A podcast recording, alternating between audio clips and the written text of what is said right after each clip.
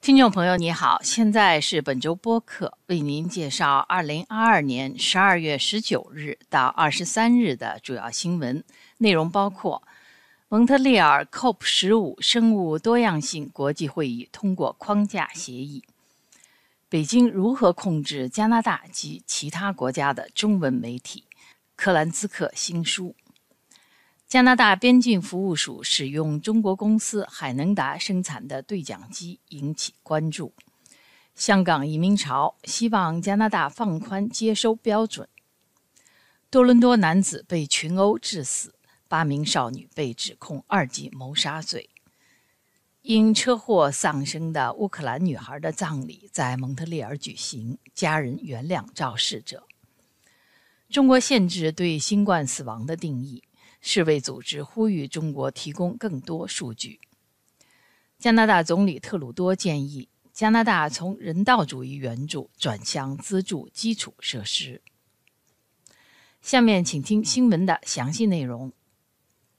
在蒙特利尔 COP 十五生物多样性公约第十五次缔约方大会国际会议的最后一天，来自全球一百九十六个国家的代表终于达成一致。签署了昆明蒙特利尔全球生物多样性框架协议。该协议为生物多样性的修复制定了目标和计划。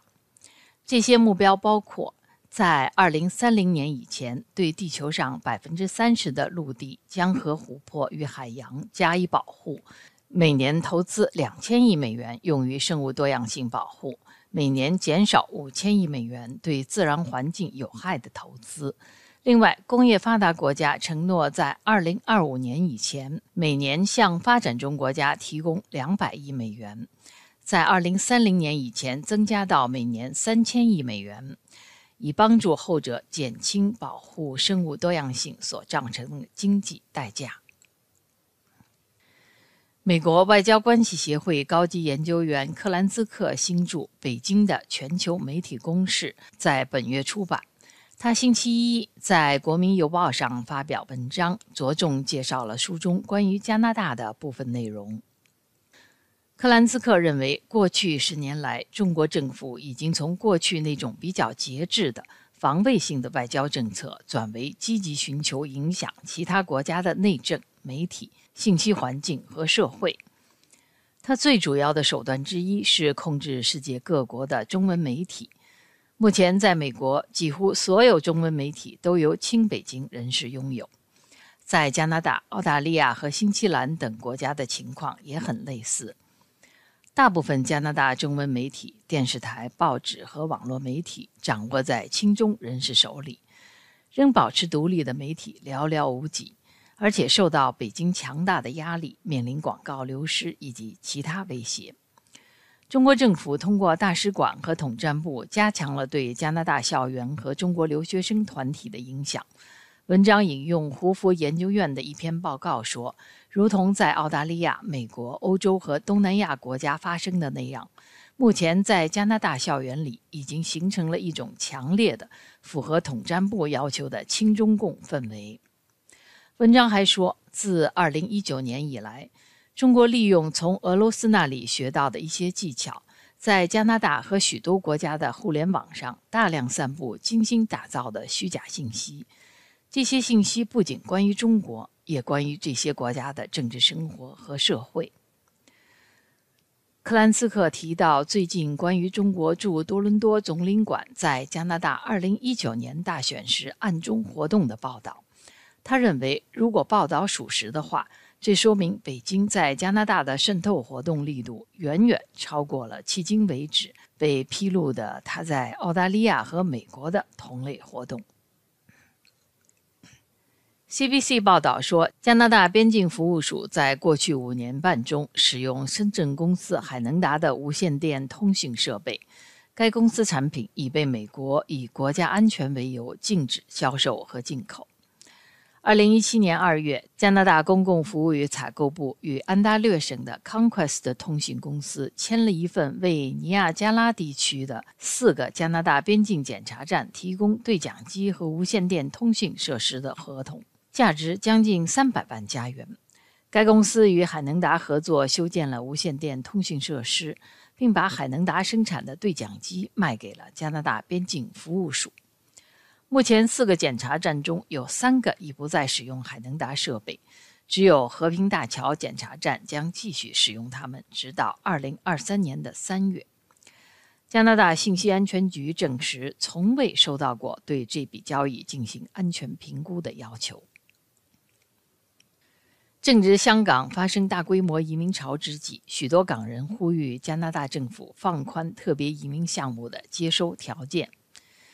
加拿大移民部过去两年来专门为香港的移民申请人，尤其是那些拥有加拿大高等学历和工作经历的香港年轻人，设立了数个特别移民通道。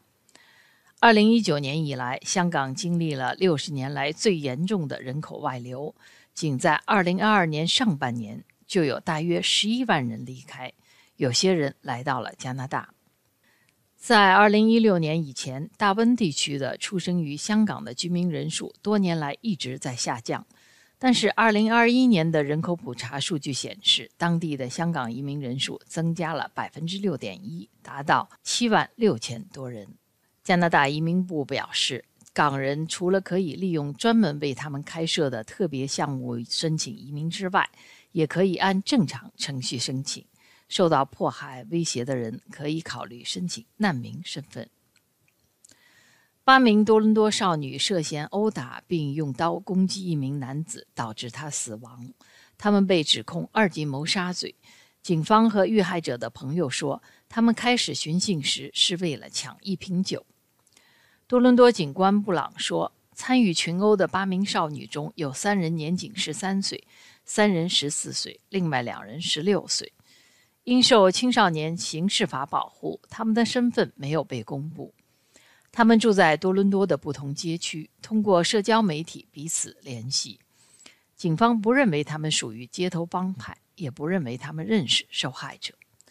布朗说：“围殴事件在九十年代末和本世纪最初几年比较多见，通常发生在男性青少年之间。”他从事凶杀案调查十九年，从未见过像这次这样令人震惊的案件。乌克兰女孩玛利亚·莱根科夫斯卡的葬礼星期三上午在蒙特利尔市的圣索菲亚乌克兰东正教堂举行。一星期前，她在上学路上被一辆车撞倒身亡，年仅七岁。玛利亚随母亲、兄姐在两个月前作为难民来到加拿大。父亲留在乌克兰参战，这个刚刚远离战火就遭遇如此不幸的家庭，牵动了无数加拿大人的心。一个星期以来，为他们发起的募捐已筹得了十五万三千加元。玛利亚的母亲在悼念活动上向社区和公众表示感谢。她随后说：“她原谅肇事者。”她说：“我知道他也有家庭。”玛利亚的父亲本周暂离乌东前线，来蒙特利尔参加小女儿的葬礼。按照家人的愿望，玛利亚被安葬在蒙特利尔。世界卫生组织呼吁中国提供有关新冠疫情的详细信息，以进行全面的风险评估。因为中国在病例激增的情况下，对新冠死亡人数的统计定义有限制。世卫组织总干事谭德赛在周三的新闻发布会上表示，为了对中国疫情进行全面的风险评估，世卫组织需要有关疾病严重程度、入院人数和重症监护室需求量的详细信息。本周三，中国报告的总体死亡人数为五千二百四十一人，而新冠死亡人数为零。此前一天，中国传染病专家王贵强表示。中国在官方新冠统计中只计入因肺炎或呼吸衰竭死亡的病例，而已有基础疾病的新冠病人的死亡不被计入新冠死亡统计。在多数世界其他国家，包括加拿大和美国，任何因新冠或新冠为促成因素引起的死亡都被统计为新冠死亡。加拿大总理特鲁多表示，加拿大对发展中国家的援助将从人道主义援助转向资助基础设施项目。特鲁多指出，发展中国家领导人一直在要求他减少人道主义援助，而更多的投资于能持续几十年的项目，如可再生能源项目和能抵御飓风或山体滑坡的桥梁或道路等基础设施项目。保守党国际发展评论员吉尼斯对将部分援助资金交由加拿大金融发展署来管理表示支持。他指出，这将比继续向亚洲基础设施投资银行捐款要好，因为后者由中国控制。新民主党的国际发展评论员麦克弗森则认为，从人道援助转向资助基础设施项目是一个巨大的错误，这可能使加拿大公司受益多于那些面临人道主义危机的人们。以上是本周主要新闻，谢谢您的收听。